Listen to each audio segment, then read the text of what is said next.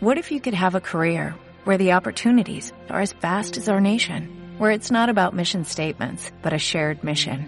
At U.S. Customs and Border Protection, we go beyond to protect more than borders, from ship to shore, air to ground, cities to local communities. CBP agents and officers are keeping people safe.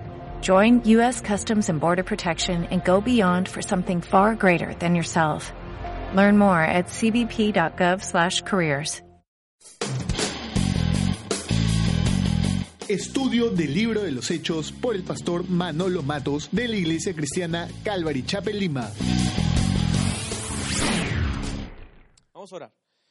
Gracias Señor por este tiempo, gracias Padre porque permites que estemos aquí, gracias porque has traído a cada uno de nosotros para escuchar tu palabra, Señor, para bendecirnos el día de hoy. Creemos que cada vez que abrimos este libro, tú tienes una palabra para nosotros. Y esta mañana queremos poner nuestros ojos en ti. Gracias por haber preparado nuestro corazón. Hemos cantado, te hemos adorado, hemos expresado nuestra alabanza hacia ti esta mañana. Ahora queremos escuchar de ti. Ahora queremos abrir nuestro oído y nuestro corazón a lo que tú tienes que decirnos. Gracias, Señor, por este tiempo y tu palabra. En el nombre de Jesús. Amén.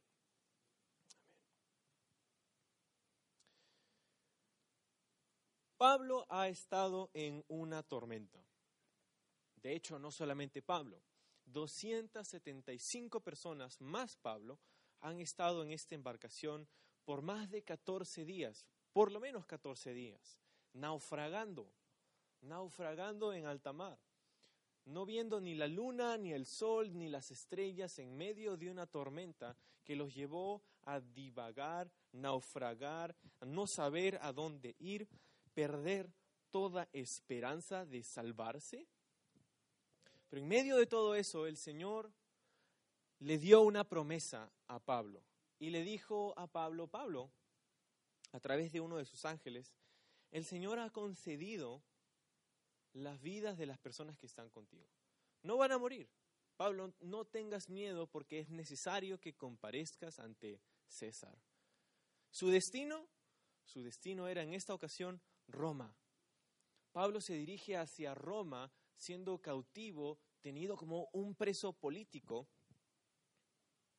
pero en esta ocasión, en esta tormenta, la esperanza que había sido casi perdida o perdida para la mayoría de personas en esta embarcación, algo sucedió.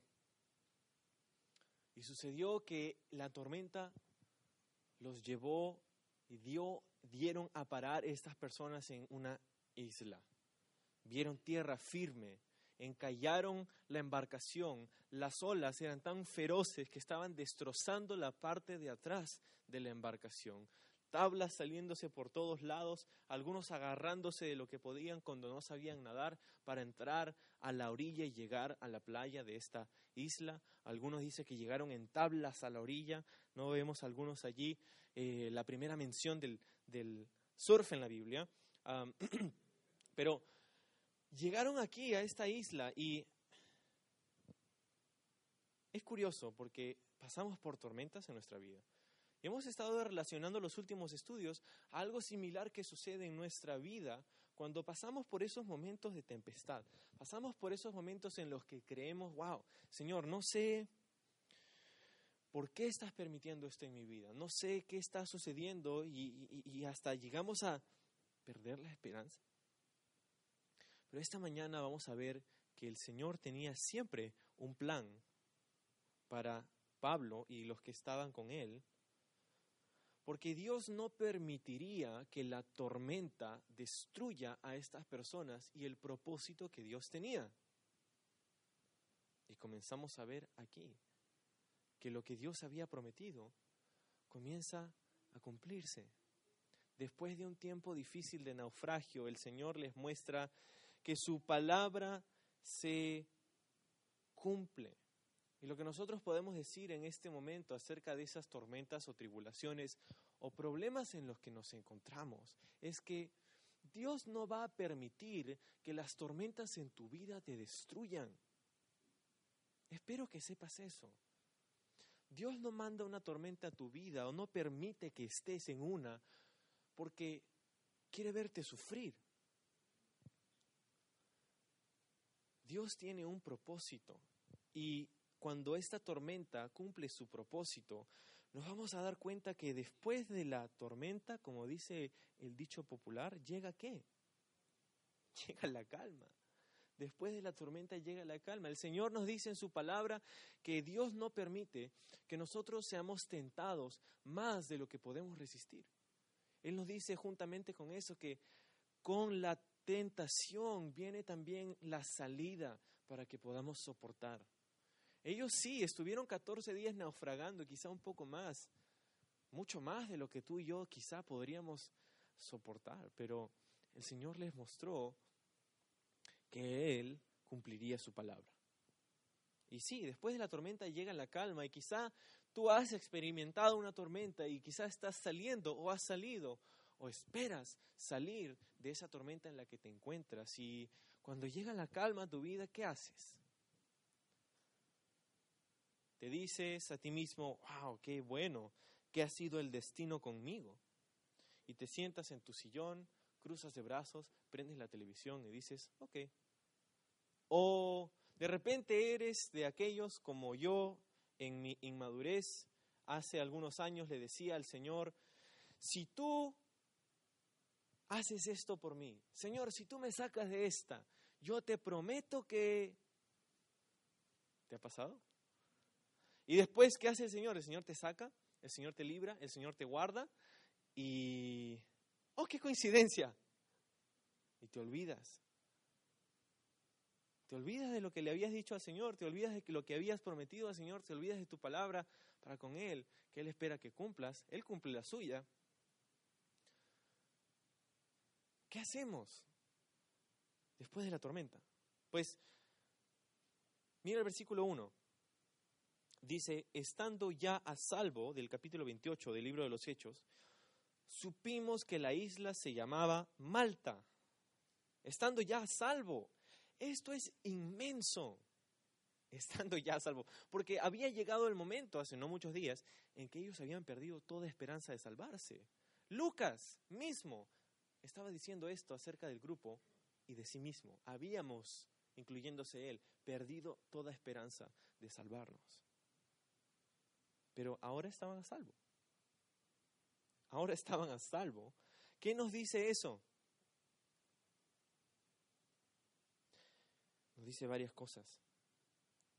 Pero creo que la más importante es que su palabra, su palabra, su promesa, su voz, su dirección, su guía, es posible estar en una situación en nuestra vida en la que las circunstancias nos dicen algo contrario a lo que el Señor nos ha prometido que sucedería. Es posible que lo que experimentamos en el día a día contradiga lo que el Señor nos dice en su palabra. Pero tarde o temprano, Jesús dice, los cielos y la tierra pasarán, pero mi palabra no. Vamos a regresar a este punto, pero ¿qué hacemos después de la tormenta? La primera de cuatro, si te gusta tomar nota, dice, estando ya salvo, vimos, supimos que la isla se llamaba Malta. Lo primero, ¿sabes? Mira a tu alrededor, levanta los ojos, ve que el Señor es fiel para cumplir su palabra. Mira a tu alrededor, estás en tierra firme, tal y como Dios lo había prometido. Sí, pero he pasado por un naufragio y tú no entiendes. Mira a tu alrededor, mira dónde estás. Observa la necesidad. Hay otras personas en tu entorno. Mira alrededor. Supieron que estaban en una isla llamada Malta. Malta significa pues hacer un círculo en esta palabra y poner cerca a esa palabra en la Biblia refugio o miel. Ah, no veo la conexión. Refugio, miel. pues es incierta, no saben exactamente qué es la traducción de esta palabra, Malta, refugio o miel. Quiero decirte, de cualquier manera, estaban en tierra firme. ¿Sabes lo que es estar en tierra firme después de haber naufragado 14 días? Yo no, pero Pablo sí. Después de haber perdido toda esperanza de salvarse, estar ahora en tierra firme, el refugio que encontraron en cualquier lugar que fuera tierra firme, el refugio de la tormenta en la que habían estado por tanto tiempo. Refugio, sí, un buen nombre para esta isla, pero miel, ¿sabes qué? Lo dulce que sería que fue el momento en el que vieron tierra firme y llegaron a tierra firme. Que dulce, dulce como la miel, no solamente haber encontrado tierra firme, pero lo dulce que es ver y conocer que la palabra de Dios se cumple. De hecho, por eso la Biblia en repetidas menciones nos dice que la palabra de Dios es así, es dulce como la miel. Hay algo más que nos dice esto acerca de su palabra y por eso quiero que me acompañes a Salmo capítulo 18. Porque en ese salmo, escrito por el rey David, en ese salmo específicamente David se encontraba huyendo de sus enemigos y cuando todo a su alrededor decía que Dios estaba en contra de él, sus enemigos estaban buscando su vida. El rey Saúl antes de él había perseguido hasta tratar de matarlo. Pero algo sucede y el Señor muestra su mano a David y le libra. Después de tanto tiempo. Quiero decirte, David no llegó al trono fácilmente. David, estamos estudiando los días miércoles, David pasó por cosas muy difíciles. Tuvo que huir de su esposa porque Saúl estaba tratando de matarlo. Tuvo que dejar a su mejor amigo Jonatán. Tuvo que dejar a su mentor Samuel. Tuvo que huir perdió hasta su dignidad, haciéndose pasar por un loco, corriéndole la baba cuando estaba yendo ante los filisteos para buscar refugio. Estuvo en el desierto con 400 hombres que no eran una élite, no eran un ejército. Dice la Biblia que eran 400 hombres que estaban amargados de espíritu, afligidos y en la quiebra. Oh, gracias Señor por este ejército tuvo que pasar por tantas dificultades David, porque el Señor estaba preparándolo para la gran tarea que él tenía para él. Pero aquí en Salmo 18, cuando Dios le muestra parte de la liberación, de, de, la victoria que Dios tendría para él, él escribe en este salmo. Y me encantan los salmos estudiándolos en contexto del momento en el, que fueron escritos, porque cuando los vemos así, verdaderamente los salmos no, son, no es un himnario, nada más. Los salmos no son un libro de canciones, no es un cancionero. Algunas iglesias lo toman así y no, hay nada de malo en eso, pero si solamente piensas que es un cancionero, pierdes la imagen más grande, que es que, mira, los salmos no son los salmos, son es el diario de David en nuestra era tecnológica es el blog de David. Estas son sus entradas desde su blog personal. Él está ahí escribiendo esto. Si tuviera una cámara de video, estaría poniendo videos en YouTube contando sus circunstancias y lo que él había pasado. Y aquí en el Salmo 18, versículo 28 al 30 dice, Tú encenderás mi lámpara, Jehová. Mi Dios alumbrará mis tinieblas. Contigo desbarataré ejércitos y con mi Dios asaltaré muros. En cuanto a Dios, dice el versículo 30, perfecto es su camino y acrisolada, puede subrayar esa palabra, la palabra de Jehová. Escudo es a todos los que en él esperan. David podía decir eso después de haber pasado por tremendas tribulaciones, pruebas, dificultades, calamidades. En una ocasión, Saúl manda a matar a todos los sacerdotes de la ciudad de Nob, solamente porque él había ido al tabernáculo a pedir pan.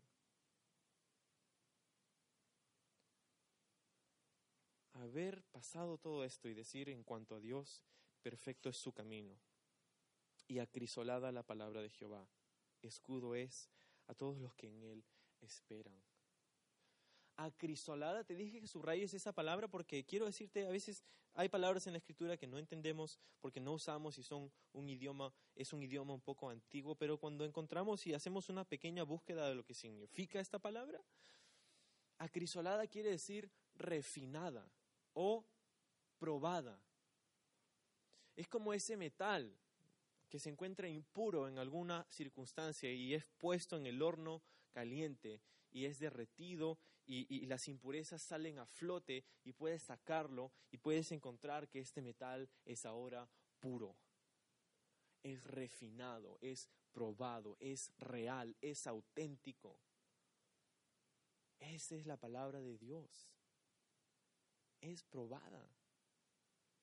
¿Probada de qué? Probada de que funciona. ¿Sabes que Dios ha puesto en este libro principios? Que si tú y yo seguimos, vamos a vivir una vida bendecida. No quiere decir que, que, vamos a tener de, vamos a dejar de tener problemas o dificultades. No, no quiere decir eso. Quiere decir que si tú y yo obedecemos lo que dice este libro, vamos a encontrar satisfacción en nuestra vida. Porque nuestra satisfacción se encontrará no en el mundo, no en las circunstancias, no en las cosas, no en lo que puede pasar, no en las tragedias o calamidades, se encontrará en Jesús. Y, David está diciendo aquí, su palabra es encontrado, mira, en algún día, un día, un momento, hace algunos meses o años, yo pensaba, Señor, ¿hasta cuándo? ¿Hasta cuándo no veré tu mano? Pero David llegó a verlo y llegó a escribir y decir desde la profundidad de su corazón y de su espíritu, la palabra del Señor es un escudo a todos los que en Él esperan. Yo lo veo en mi propia vida. Y yo creo que Dios quiere que tú lo veas en tu propia vida. Que sepas que su palabra, su palabra es acrisolada, es probada, es refinada, es auténtica, es real. Hacemos bien en prestar atención a lo que dice su palabra. Entonces Pablo mira a su alrededor y se da cuenta que está en la isla de Malta. Se encuentra allí y tú y yo, nosotros necesitamos levantar la vista después de la tormenta y, y ver dónde estamos, a dónde el Señor te ha traído porque quiero decirte muchas veces, y lo vamos a ver explícitamente en esta primera parte del libro de capítulo 28, a veces las tormentas que Dios permita en nuestra vida nos van a llevar al lugar preciso donde Dios quiere que estemos. Pero necesitas levantar tus ojos. Necesitas quitar tus ojos de los problemas, quitar tus ojos de ti mismo, ver, mirar a tu alrededor, ver a Dios, poner tus ojos en Jesús y decirle, ok Señor, aquí estoy. Entonces, versículo 2. Y los naturales nos trataron con no poca humanidad, porque encendiendo un fuego nos recibieron a todos a causa de la lluvia que caía y del frío. A causa de la lluvia y del frío. Qué mal se deben haber visto estos hombres al llegar a la orilla. Imagínate.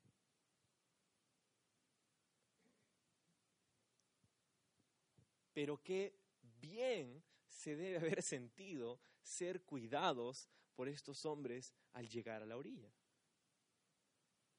¿Te imaginas el descanso que podían sentir en sus corazones en este tiempo?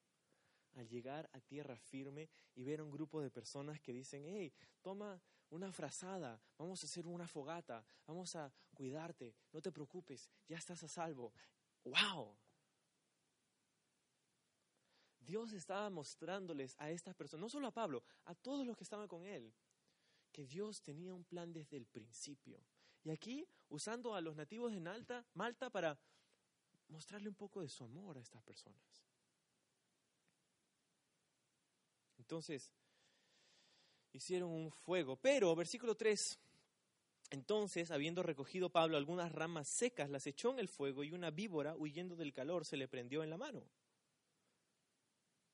Versículo 3 dice que Pablo fue mordido por una serpiente.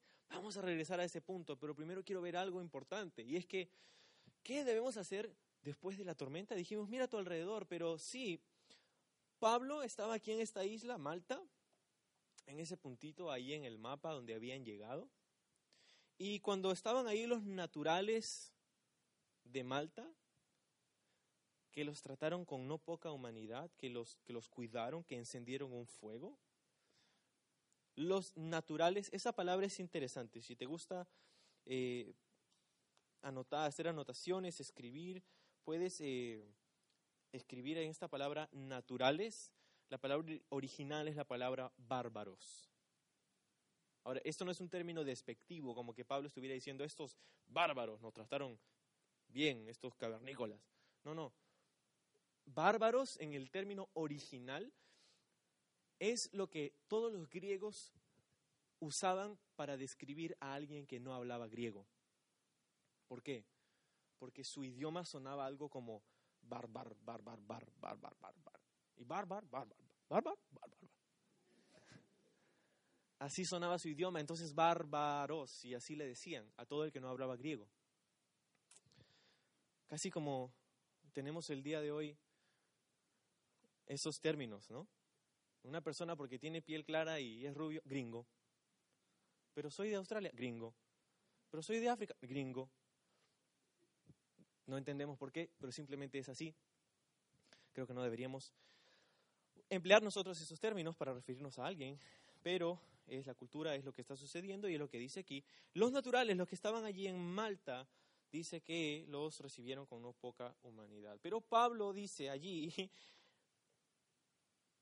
¿qué estaba haciendo? Recogiendo algunas ramas secas las echó al fuego. Mira, Pablo aquí nos muestra algo importantísimo. Que lo que debemos hacer cuando llega la calma no es tomarla a la ligera. No es decir, bueno, en mi tiempo de descansar, aquí estamos. No, no. Pablo ayudó a hacer esta fogata. En otras palabras, lo segundo de cuatro puntos, el segundo de cuatro puntos que quiero darte es, sirve donde estás. Pablo miró a su alrededor, vio una necesidad, vio personas que estaban trabajando en traer leña para darle calor a los que estaban allí, era una necesidad, y él en su corazón de siervo dijo, yo tengo que hacer algo. No importa que estoy enfermo, no importa que estoy no importa que soy prisionero, no importa que están sucediendo estas cosas en mí, no importa que acabo de padecer un naufragio, necesito hacer algo por estas personas. Y él va y recoge estas ramas secas y las pone en la fogata y sirve. Aquí nos muestra ese corazón que Pablo tenía. Y creo estar seguro en decir que Dios quiere que todos y cada uno de sus hijos sepamos que Dios nos ha llamado también para servirlo. Todos nosotros deberíamos tener un corazón de siervos. Pero, ¿sirves? Escuché a alguien decir, el que no sirve, no sirve. Y creo que tiene razón.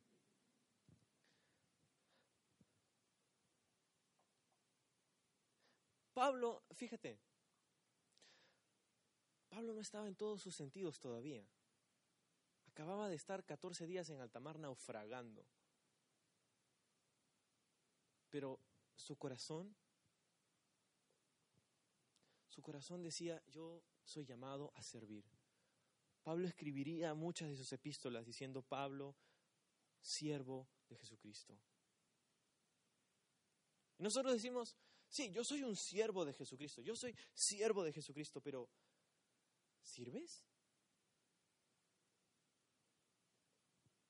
Sí, yo soy un siervo de Jesucristo. Ah, entonces, ¿nos puedes ayudar haciendo esto? Oh, es que tengo que irme, es que, no sabes, tengo que, tengo una cita pero soy un siervo de Jesucristo. Me gusta servir a Jesús. Ah, entonces nos puedes ayudar haciendo, no, es que mañana tengo... La próxima semana, uy, ¿verdad? También la próxima semana tengo... ¿Qué tal el próximo mes? Ah, voy a pensarlo. Pero eres un siervo de Jesucristo. Mira, no servimos a Dios porque alguien nos obliga a hacerlo. No, no, no estamos aquí esta mañana porque anda a la iglesia y si no vas a la iglesia, si estás aquí por eso, anda a tu casa. ¿Qué haces aquí? No estamos aquí por obligación, estamos aquí porque amamos a Dios y queremos escuchar más de Él, queremos encontrarnos con Él, queremos estar juntos como hermanos que Él nos ha hecho por su sangre. Queremos estar aquí porque tenemos una sed de su palabra. Y cuando servimos al Señor, no servimos porque alguien nos dice, no servimos porque alguien nos invita. Pablo no esperó a que alguien le diga, oye, ¿puedes ayudarnos a recoger estas ramas? Pablo fue, lo hizo. Pero a veces estamos ahí. Si me invitan, sirvo. ¿Es correcto esperar algún tipo de invitación en algunos momentos? Sí. Pero si estás pasando por un lado, estás viendo que hay una necesidad, estás pasando por aquí y ves que hay un baño que está sucio y ves un piso que está sin barrer, sin trapear, ¿vas a esperar que te inviten? Para servir? Pablo estaba enfermo de la vista, muchos creen, y bastante enfermo. Tan enfermo que cuando recogió las ramas no se dio cuenta que una no era una rama, era una serpiente. No sé cómo confundes una serpiente con una madera, pero, pero eso nos muestra que Pablo estaba un poco mal de la vista ¡ay, qué bonita esta rama! Vamos a ponerla en el fuego. Ahora una víbora estaba posiblemente inmóvil porque estaba hibernando, estaba en pleno invierno. Y él la recoge con otras ramas y las echa al fuego. Y inmediatamente esta víbora, sintiendo el fuego, salta y dice que se le prendió en la mano. Mira, no es que la serpiente le dio un besito a Pablo en la mano, se le prendió en la mano. Ahora, más adelante vamos a ver que los nativos de Malta reconocen que esta serpiente es una serpiente venenosa porque estaban esperando que se hinche y se caiga y se muera. Ahora, si los nativos de allí están esperando eso, es porque ellos saben que esta serpiente no es un juguete, no es de esas que, no es a control remoto, no es un, no, no, no, esta es una serpiente venenosa. Ahora, esto es lo que sucede. Decimos, Señor, quiero servirte, voy a servirte, estoy sirviéndote. Y en medio de todo eso, la serpiente. Y te muerde. Y tú dices, Señor, pero ¿no ves que te estoy sirviendo? Señor, ¿no ves que estoy haciendo algo bueno por ti? ¿No ves que estoy tratando de obedecerte? Ya no puedo más. ¿Por qué permites esto en mi vida? Ahora, ¿Pablo hizo eso? Pablo dijo, ustedes son todos unos flojos. Si hubieran hecho, si hubieran conseguido ustedes la leña, yo no tendría por qué estar haciéndolo. Y nada de esto me hubiera pasado. No, si lees un poco más te darás cuenta que este no era el corazón de Pablo.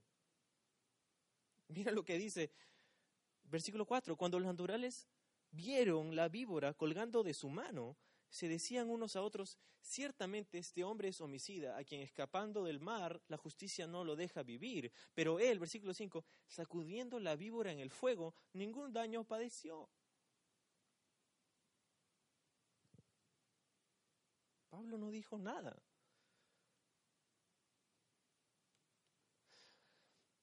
Porque Pablo sabía que Dios no iba a salvarlo de una tormenta para dejarlo morir por la serpiente. Y a veces nosotros pensamos algo similar a eso, o de repente lo contrario, que, que, Dios está tratando de destruirnos, que Dios nos la está poniendo difícil. ¿Por qué cuando trato de servir al Señor siempre... Oh, hay una serpiente. Sí, hay una guerra espiritual. Pablo su nombre estaba en todos los noticieros del infierno. Pablo, el siervo de Jesucristo. ¿Sabes cuántas almas nos ha quitado Pablo? No podemos dejar que Él continúe haciendo esto. Hay una guerra espiritual y cuando tú y yo nos proponemos servir al Señor, vas a encontrarte con una guerra espiritual. La serpiente va a hacer todo lo posible para desanimarte. La serpiente va a tratar de hacerte daño, pero no funcionó con Pablo.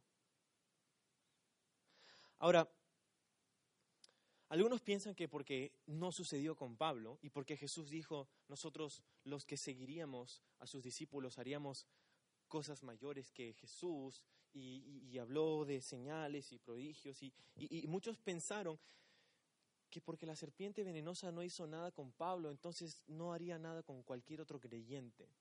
Y en alrededor del siglo XIX nació un movimiento de la fe que decía, si no pasó con Pablo, pues ¿qué va a pasar con nosotros? Nosotros somos hijos del rey, nosotros somos siervos de Dios y, e incorporaron como parte de su servicio, de su reunión, después de la, imagínate, estabas cantando, después de la, ok, llegó el momento, traemos así como acá, traemos en el púlpito, vamos a poner una urna con serpientes.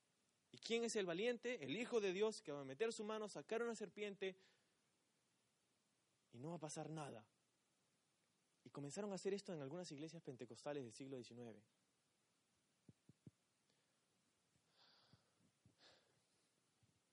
El fundador de este movimiento fallece en el año 1955. ¿Sabes de qué? De la mordida de una serpiente. No sé si hay algo más irónico que eso. Y aunque no me gozo en la muerte de un hermano y en el sufrimiento de un hermano en la tierra, tenemos que saber que Dios sí tiene control de nuestra vida y sí nos da una protección especial, pero no es esa protección especial que habilita nuestra necedad y locura. Señor, tú me vas a salvar, así que cuando salte vas a hacer que no me rompa la pierna. Uno, dos, decláralo y termino con una pierna rota. No, no, no, no. ¿Por qué Dios hizo que el veneno de esta serpiente no hiciera daño a Pablo? Déjame sugerirte, porque Dios había prometido a Pablo que llegaría a Roma. Lo que quiere decir que Dios había dado su palabra. Y no era que nada podía parar a Pablo, no es que Pablo era el, el intocable, no, no. Era que nada podía interponerse entre Dios y su voluntad. Y sabes que lo mismo es cierto en tu vida y en la mía. Nada puede interponerse ante Dios, ante Dios y su voluntad para ti, excepto quizá tú mismo. Pero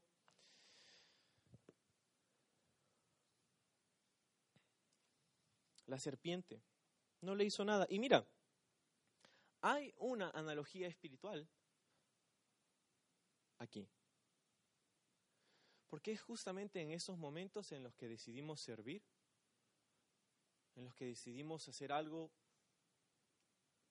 por el reino de los cielos, para servir al Señor, porque amamos a Jesús y queremos ver su reino venir en esta tierra y hacemos algo, es en ese mismo momento en que la serpiente va a atacar. Pero quiero decirte que la analogía va un poco más allá todavía, porque hay una serpiente que está buscando destruirnos con su veneno, que es lo que capacita o habilita la muerte pero no nos hace nada.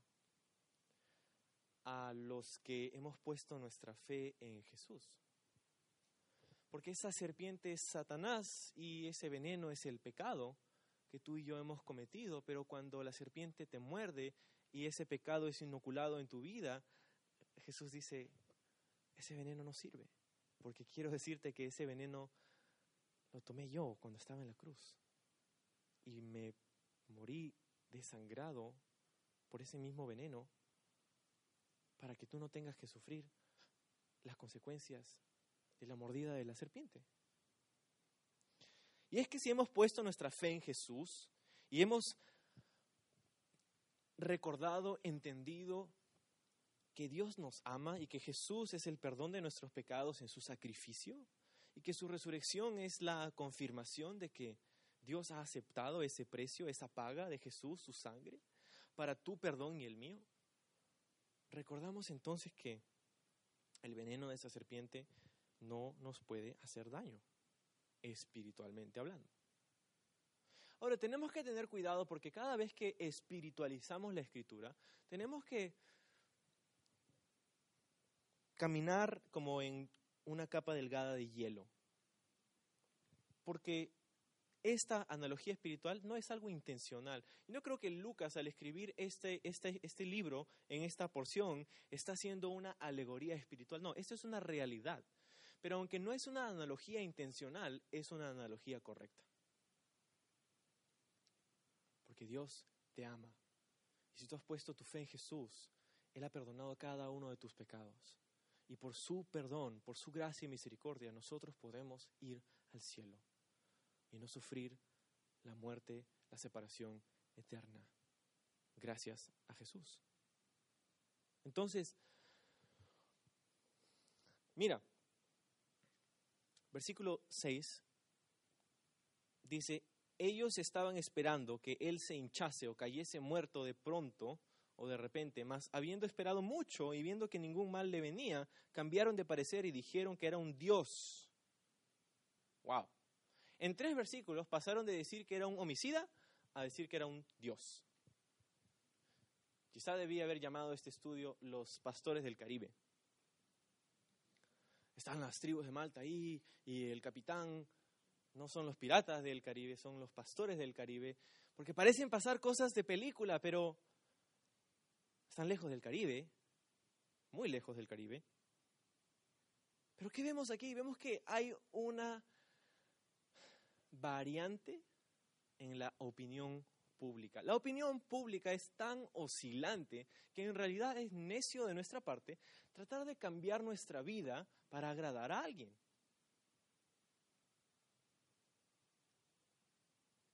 En tres versículos, Pablo pasó de ser un homicida a un Dios ante los ojos de la gente. Jesús. Ah, sí, también pasó con Jesús. Jesús estaba entrando a Jerusalén, al templo, triunfalmente, estaba entrando sobre ese pollino, sobre ese burrito, y la gente emocionada a su alrededor, conmocionada la multitud, tenía estas palmas, estos ramos, y sus ropas, sus túnicas las ponían adelante del Señor para que Él caminara sobre sus ropas y gritaban eufóricamente, Osana, sálvanos ahora, Hijo de David, Mesías.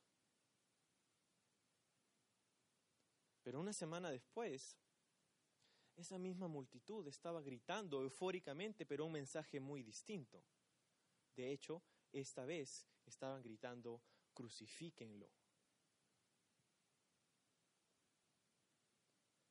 La opinión pública, si vives para agradar al hombre, vas a tener una vida miserable. Si vives tu caminar cristiano en base a haz esto, no hagas esto, esto puedes, esto no puedes. No, no vivimos para agradar al hombre, vivimos para agradar a Dios.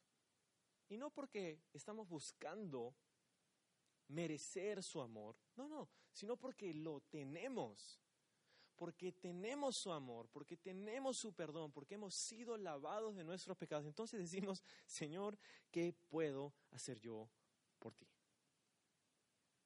¿Qué en mi vida no te gusta para sacarlo? ¿Qué en mi caminar no te agrada, Señor? ¿Cómo puedo responder a tu amor? Y muchas veces es, sirve donde estás, sírveme.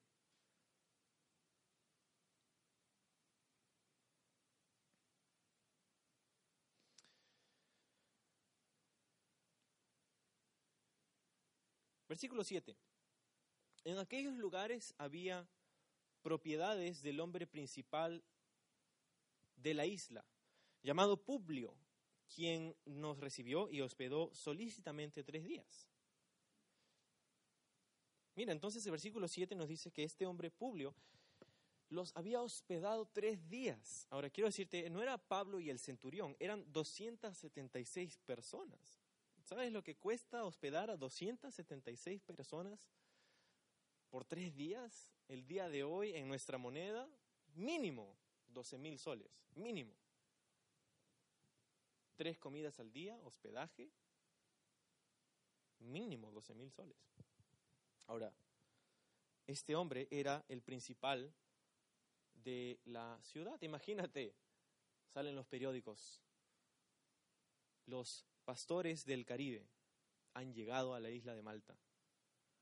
El principal de la isla querría conocer quiénes eran sus invitados de honor. Y, oh sorpresa, no eran invitados honor.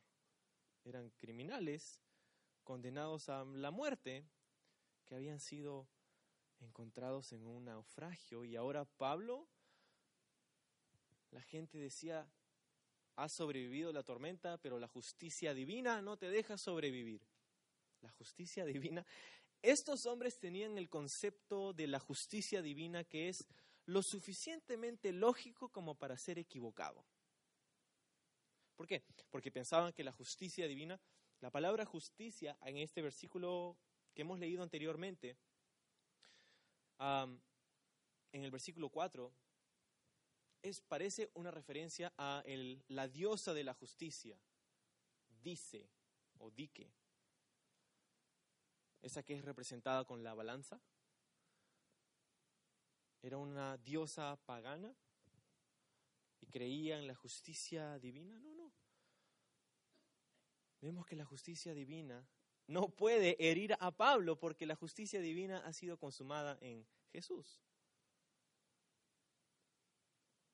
tenemos que eliminar de nuestro corazón y de nuestra mente esa idea de que cuando algo malo nos pasa es la justicia de Dios, es el castigo, o, cuando algo malo le pasa a un hermano, o oh, es que estás pecando, seguro has hecho algo malo y el Señor te está castigando.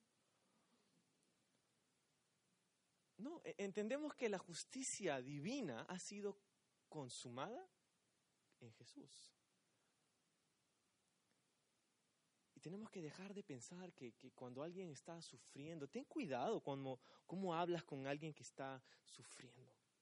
Porque quizás lo que necesita esa persona no es tu condena, es tu amor. Ahora no estoy diciendo que, que, hay cosas que suceden en nuestra vida que son producto de nuestra desobediencia y de nuestra necedad. Claro que sí. Pero no siempre. De hecho, ¿sabes quiénes pensaban así y fueron reprendidos por Dios mismo? Los amigos de Job. Job había perdido su familia, sus riquezas, su salud, muchas cosas. Estaba desesperado Job. Y no era porque había hecho algo malo. De hecho, Dios es quien inicia la conversación con Satanás diciendo, ¿has considerado a mi siervo Job? Mira qué bueno es. Y los amigos de Job, seguro que estás haciendo, seguro que Ah, no, pues es que tú tienes algo malo en tu vida, eres un impío y ahora estás cuestionando a Dios. Arrepiéntete. Sus tres amigos. ¿Qué tres amigos? Y el Señor al final del libro de Job reprende a sus tres amigos porque condenaron a un hombre sufriendo cuando su sufrimiento no había sido iniciado por él. Ten cuidado.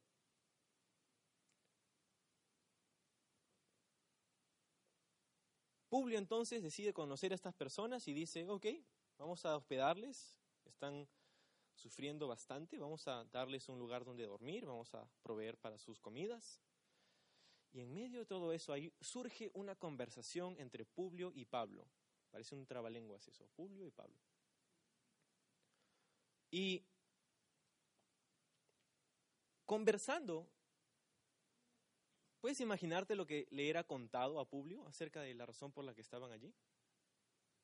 Que el soldado, el capitán, le diga al gobernador de Malta, estábamos por irnos y zarpar y quisimos zarpar y nos fuimos, pero Pablo nos dijo que no lo hagamos y, por eso estábamos ahí. Y, Pablo nos dijo que hagamos, y Pablo nos dijo que iba a suceder, y Pablo nos dijo, y Pablo nos dijo porque Dios le dijo a él y... O de repente no le dijeron nada. Ah, zarpamos y no sabemos qué pasó. Pero para contar esta historia habían tenido que tener un cierto grado de vergüenza y humildad. Y en medio de esto, Pablo se entera, en medio de esta conversación, que el padre de Publio estaba en cama, enfermo de fiebre, dice el versículo 8, y de disentería. Y Pablo entró a verle, dice, y después de haber orado, le impuso las manos y le sanó. Versículo 9. Hecho esto, también los otros en la isla que tenían enfermedades venían y eran sanados, los cuales también nos honraron con muchas atenciones y cuando zarpamos nos cargaron de las cosas necesarias. ¿Qué hacemos en medio de la calma que viene después de la tormenta? No solo sirve donde estás, sino también necesitamos reconocer que hay personas a nuestro alrededor a las que Dios ha permitido que entremos en contacto para interceder por ellos. Intercede por aquellos en tu entorno. Pablo entra, ora por su padre y dice después que vinieron todos los que estaban enfermos en la isla y fueron sanados. Pablo intercedía por aquellos a su alrededor, en su entorno. En medio de todo eso, Pablo sabía que Dios tenía un propósito por el cual permitió que estén en esa isla. ¿Te acuerdas en el capítulo 26? Cuando Pablo da su profecía y dice, vamos a ser salvados, pero es necesario con todo esto que demos en alguna isla. En una isla. Y la isla estaba llena de gente en necesidad, en necesidad a la cual Pablo intercede a Dios por esas personas y el Señor comienza a obrar milagrosamente supliendo la necesidad de la gente. La tormenta había llevado a Pablo al lugar perfecto. Como dijimos hace un momento, Dios a veces permite tormentas en tu vida para llevarte al lugar perfecto, donde tienes que estar, donde Dios tiene algo para ti. Donde Dios tiene una tarea para ti que quizá en tus propios planes y en tu propio horario jamás hubieras hecho. Entonces, llegaron aquí, oraron y fueron sanados. Eso es un tema muy, muy importante. Esto es un don de sanidad. Esto es un milagro. El padre de Publio fue sanado de una fiebre conocida como la fiebre malta o la brucelosis, como se conoce el día de hoy también. Es una fiebre que entraba en una forma de virus al ser humano a través de la leche o los productos lácteos de las cabras de la isla de Malta? Y hasta el día de hoy se conoce esa enfermedad así. Y los demás fueron sanados milagrosamente. Ahora, tenemos que saber que estamos hablando de un don de sanidad. Dios ha dado dones espirituales a su iglesia. Y el propósito, según Efesios, de los dones espirituales es que la iglesia sea edificada, para la edificación de su iglesia. Quiero explicarte brevemente porque este es un tema polémico hoy día. En la actualidad, el uso y la existencia de los dones espirituales es un tema debatido por muchas personas, muchos cristianos. Hay algunos en este lado del campamento que se hacen llamar los cesacionistas, que dicen que los dones espirituales murieron con los apóstoles, que ya no hay dones de lenguas, profecías, sanidades y todos esos dones de milagros, ya no hay, esos dones ya murieron con los apóstoles. Y eso ellas, esas personas se hacen llamar los cesacionistas. Por este otro lado del campamento hay otro grupo de personas que se hacen llamar los continuistas, que dicen que los dones espirituales continúan en operación el día de hoy. Ahora, Calvary Chapel, nosotros creemos, yo creo, que bíblicamente los dones espirituales continúan en operación el día de hoy. Hay milagros, hay sanidades, Dios continúa haciendo la misma obra.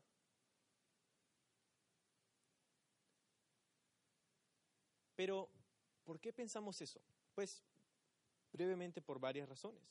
La primera de ellas es quizá porque, ¿recuerdas lo que dijo Jesús cuando estaba delante de Pedro y le dijo, Pedro, quiero decirte, esta roca, mi persona, sobre esta roca edificaré mi iglesia. ¿Sobre esta roca qué? Edificaré mi iglesia. Ahora, los dones espirituales dicen que son para la edificación de la iglesia si haces conmigo la ecuación, ¿nosotros qué somos? La iglesia. Jesús dijo que nos iba a edificar. Y si nosotros estamos aquí hoy y Jesús nos quiere edificar y los dones espirituales son para la edificación de la iglesia, entonces vamos a experimentar dones espirituales. El lado de los cesacionistas, aquellos que dicen que no hay dones espirituales ya más, dicen, es que los dones espirituales son para la confirmación de la revelación. La confirmación de cuando Dios daba una revelación, una palabra, una profecía, y entonces se confirmaba a través de señales y prodigios. No creo eso, porque si fuera así, tenemos varios problemas. Tenemos varios problemas porque hay mucha revelación en el Antiguo Testamento a partir prácticamente del libro de jueces en adelante, que no es confirmada con señales y prodigios. Por otro lado, si la revelación fuera, fuera confirmada con señales y prodigios y milagros, entonces tenemos un gran problema porque sabemos que la Biblia nos dice que los falsos profetas, los falsos maestros, pueden hacer señales y prodigios también. Tenemos un problema entonces porque Jesús estaría equivocado en decir que esta generación adúltera buscaba señales y prodigios y que ninguna señal y prodigio le sería dada sino la señal del profeta Jonás, que es una referencia a su resurrección. Pablo estaría equivocado en decir que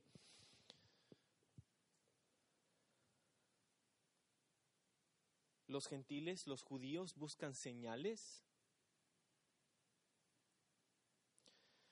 un propósito secundario de las señales, de los milagros, es confirmar la revelación. Yo creo que sí, pero el propósito principal por el que Dios permite y hace hoy día señales, prodigios, milagros, y la razón por la que los dones espirituales están activos ahora también, Es porque somos su iglesia y quiere Él edificarnos.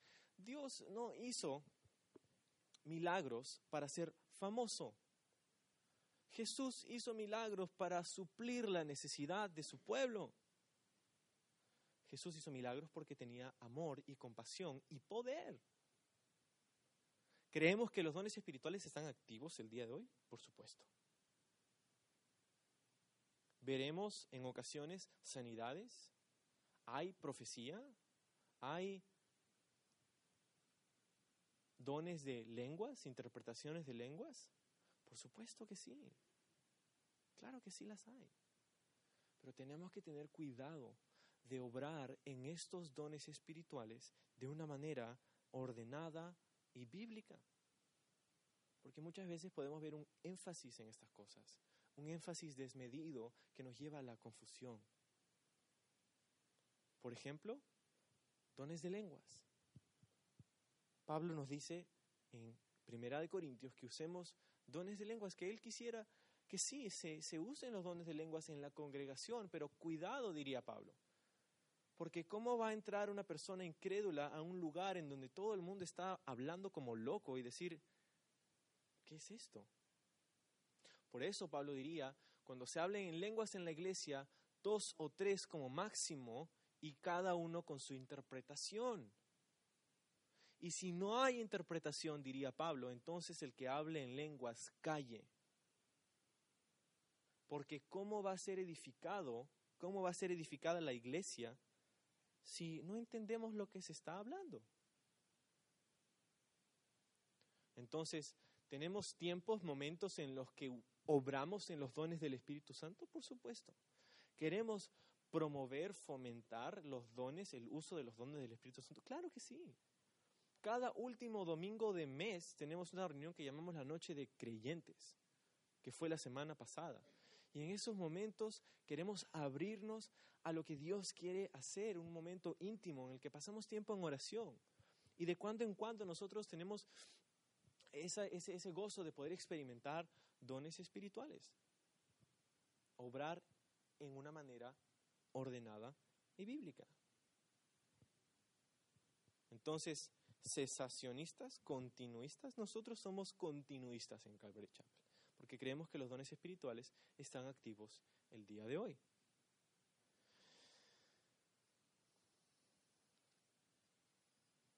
Pero no buscamos tener un énfasis inapropiado en los dones del Espíritu Santo, en los milagros, en las señales y los prodigios. ¿Por qué?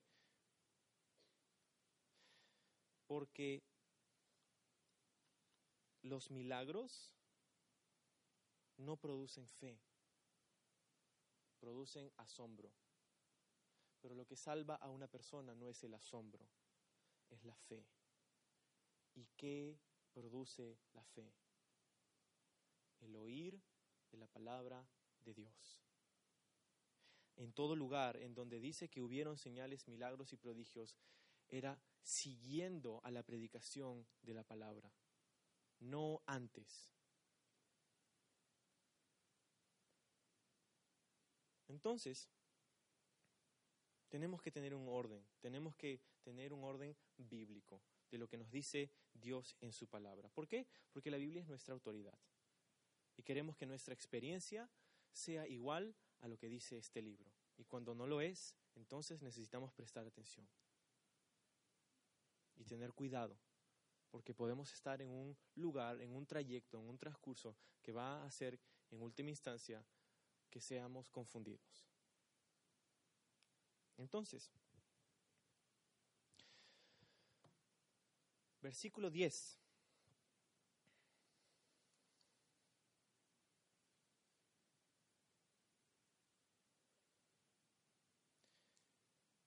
Dice que ellos los honraron con muchas atenciones y que los cargaron de las cosas necesarias. Estas eran las personas que habían sido ministradas por Pablo. Estas eran las personas que estaban demostrando una gratitud hacia el ministerio que Dios les había hecho a través de Pablo. Ahora, cuando pasa esto, en medio de la calma que viene después de la tormenta. ¿Qué debemos hacer? Aparte de lo que hemos visto ahora, Dice versículo 11, pasados tres meses nos hicimos a la vela en una nave alejandrina que había invernado en la isla, la cual tenía por encena a Castor y Pollux, y llegados a Siracusa estuvimos allí tres días. Cuatro de cuatro cosas que necesitamos buscar hacer en estos momentos es no solamente interceder, sino también necesitamos saber que Dios quiere que sigamos adelante. Sigue adelante. Dios continúa teniendo un plan para tu vida. Sigue adelante. Ahora fíjate, no hubieran podido seguir adelante si Dios no hubiera provisto todo lo necesario para que sigan adelante. ¿Qué nos dice eso? Que Dios va a proveer para tu vida todo lo necesario para que sigas adelante. Físicamente, espiritualmente, emocionalmente, Dios provee lo que tú necesitas para seguir adelante y cumplir sus propósitos en tu vida. Y si sientes que quizá te falta algo emocionalmente o físicamente o espiritualmente y sientes que no puedes seguir adelante, quiero decirte, quizá lo que necesitas hacer es poner tus ojos en Jesús. Porque muchas veces esas cosas que nos hacen estar estancados espiritualmente y no seguir adelante es cuando hemos sacado nuestros ojos de Dios y los hemos puesto en nosotros mismos o en una circunstancia y no estamos teniendo una perspectiva correcta. Recuerda, Dios va a proveer todo lo necesario para que tú sigas adelante.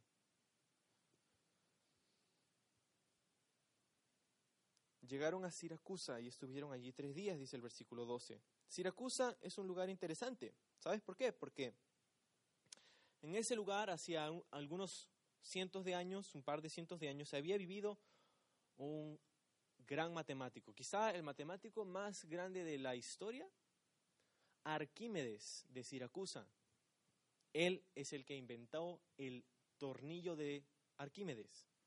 Es este túnel hueco que tenía por adentro tipo una, un sistema, se le llama hélice o helicoidal, que transportaba agua o materiales o tierra o grano cuesta arriba. Un invento muy significativo y algunas muchas otras cosas más también. Siracusa es la capital de Sicilia en Italia. Y están allí. Y estaban allí y estuvieron tres días. Dice versículo 13, de allí costeando alrededor, llegamos a Regio y otro día después, soplando el viento al sur, llegamos al segundo día a Puteoli, donde habiendo hallado hermanos, nos rogaron que nos quedásemos con ellos siete días. Y luego fuimos a Roma. Entonces mira dónde están pasando. Han llegado de Malta, han pasado a Siracusa, luego han ido a Regio, a Puteoli y finalmente caminando hasta Roma. Justo como Dios dijo que sucedería. Justo como Dios había prometido. Si queremos alcanzar las metas que el Señor ha puesto para nuestra vida, necesitamos seguir adelante. Necesitamos seguir adelante. El tramo no era corto, eran unos 300 kilómetros desde Malta hasta Roma. Era un viaje largo todavía. Pero el Señor proveyó algo en medio de ese tramo largo. Hermanos, ¿te diste cuenta? Versículo 15. Al ver a los hermanos que salieron a verlos, dice Pablo, dio gracias y dio a Dios y cobró aliento. Pablo dio gracias y cobró aliento. Estos hermanos habían salido a recibir a Pablo y a los que estaban con ellos. Y Pablo, algo el Señor hizo en su corazón en ese momento. Dio gracias a Dios y cobró aliento. ¿Sabes por qué? Por varias razones, pero pienso que porque Pablo podía descansar en el hecho de que la obra no dependía de él. Sus prisiones no habían detenido el progreso del Evangelio. En este momento, cuando Pablo llega a Roma, él ya había escrito unos años atrás la epístola a los romanos. Pablo no es el fundador de la iglesia en Roma. De hecho, no se sabe a ciencia cierta quién fue. Posiblemente judíos que estaban el día de Pentecostés con Pedro allí. Dice la Biblia en Hechos 2 que habían judíos de Roma que estaban allí en el día de Pentecostés. Ellos posiblemente habían llevado el Evangelio a Roma.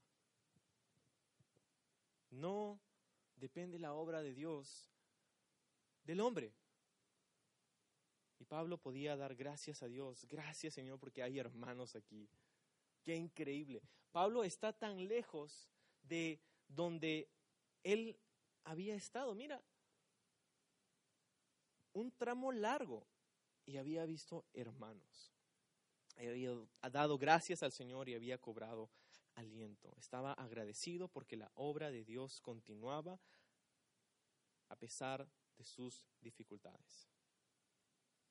Y no solamente eso, sino que versículo 16, y allí terminamos, dice que cuando llegamos a Roma, el centurión entregó los presos al prefecto militar, pero a Pablo se le permitió vivir aparte con un soldado que le custodiase. Ahora, todos los otros criminales habían sido entregados a la autoridad competente en Roma, pero a Pablo, a Pablo le dijeron, tú puedes vivir aquí aparte y puedes tener libertad, aunque vas a estar encadenado a un soldado las 24 horas del día. ¿Sabes qué es lo curioso? Que unos meses después Pablo escribiría su epístola a los filipenses. Y no tienes que voltear allí, pero en esa epístola a los filipenses, en el capítulo 4, versículo 22, dice, todos los santos os saludan, y especialmente los de la casa de César. Habían ahora santos de la casa de César. ¿Cómo fue estaban encadenados a Pablo. Pablo tenía a su audiencia literalmente cautiva.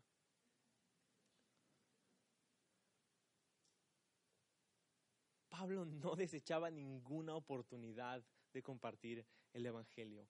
Pablo es imparable. ¿Por qué? Porque Pablo tenía un enfoque como un láser, no como una luz ambiental. Muchos de nosotros a veces en algunas etapas en nuestra vida tenemos un enfoque tan amplio que en realidad se cumple ese otro dicho popular que el que mucho abarca, poco... Sí, a veces tratamos de hacer tantas cosas y estirarnos a hacer tantas cosas que al final no hacemos nada bien. Pablo tenía un enfoque directo, como un láser. Estaba enfocado. ¿Pero enfocado en qué? No estaba enfocado en hacer su propia voluntad, no estaba enfocado en ganar dinero, no estaba enfocado en progresar ante la sociedad y tener un estatus. Pablo era un preso, estaba preso en cadenas por el Evangelio y su propósito seguía siendo el mismo desde el día uno. ¿Cuál? Predicar a Jesús y a este crucificado. Necesitamos tener un enfoque así, porque parece que pasamos la vida como una luz ambiental. Tenemos que tener un enfoque preciso. Si queremos seguir adelante, necesitamos tener este tipo de enfoque.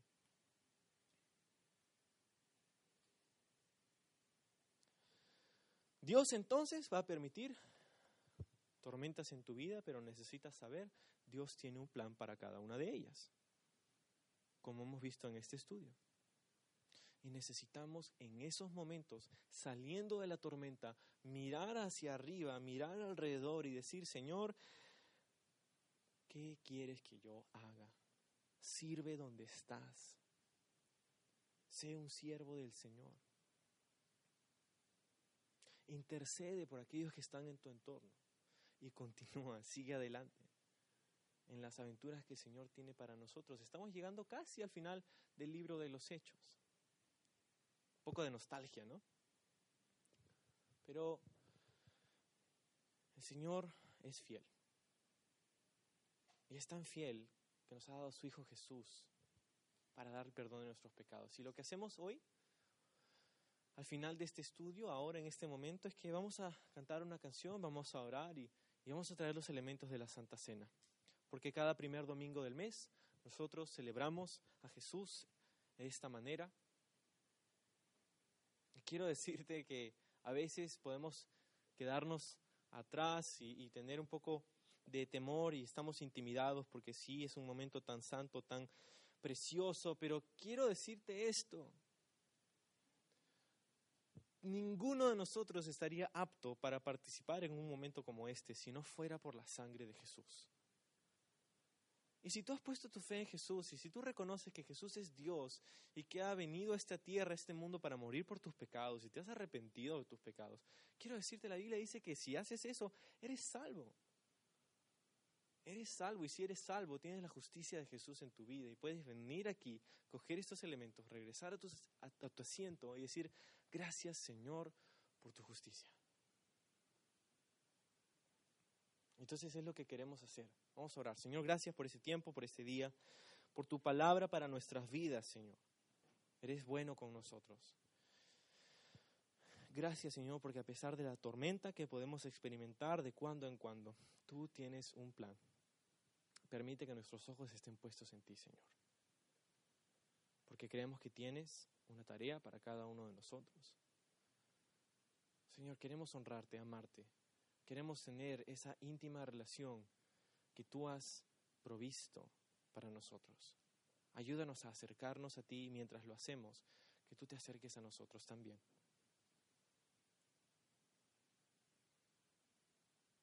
Gracias por tu fidelidad, Señor. Ayúdanos a obedecer tu palabra. Llénanos de tu Santo Espíritu, Señor. Renuévanos en este tiempo. Te pedimos en el nombre de Jesús. Amén. O'Reilly Auto Parts puede ayudarte a encontrar un taller mecánico cerca de ti. Para más información, llama a tu tienda O'Reilly Auto Parts o visita oreillyauto.com. oh, oh, O'Reilly